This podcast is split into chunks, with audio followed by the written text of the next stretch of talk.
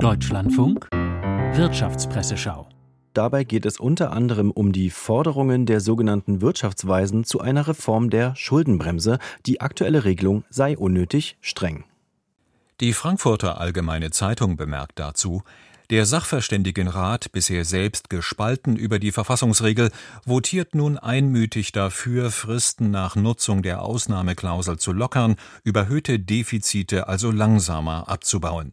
Er will mehr Kredit erlauben, wenn die Schuldenquote niedrig ist, und das Verfahren ändern, mit dem der Spielraum abhängig von der Konjunktur berechnet wird. Was klingt wie ein Vorschlag zur Güte, ist ein vergiftetes Angebot, jedenfalls für Anhänger größerer fiskalischer Disziplin. Sie wissen, dass neue Spielräume kaum Infrastruktur und Sicherheit stärken, sondern das Sozialsystem, in dem die Finanzlücken wachsen.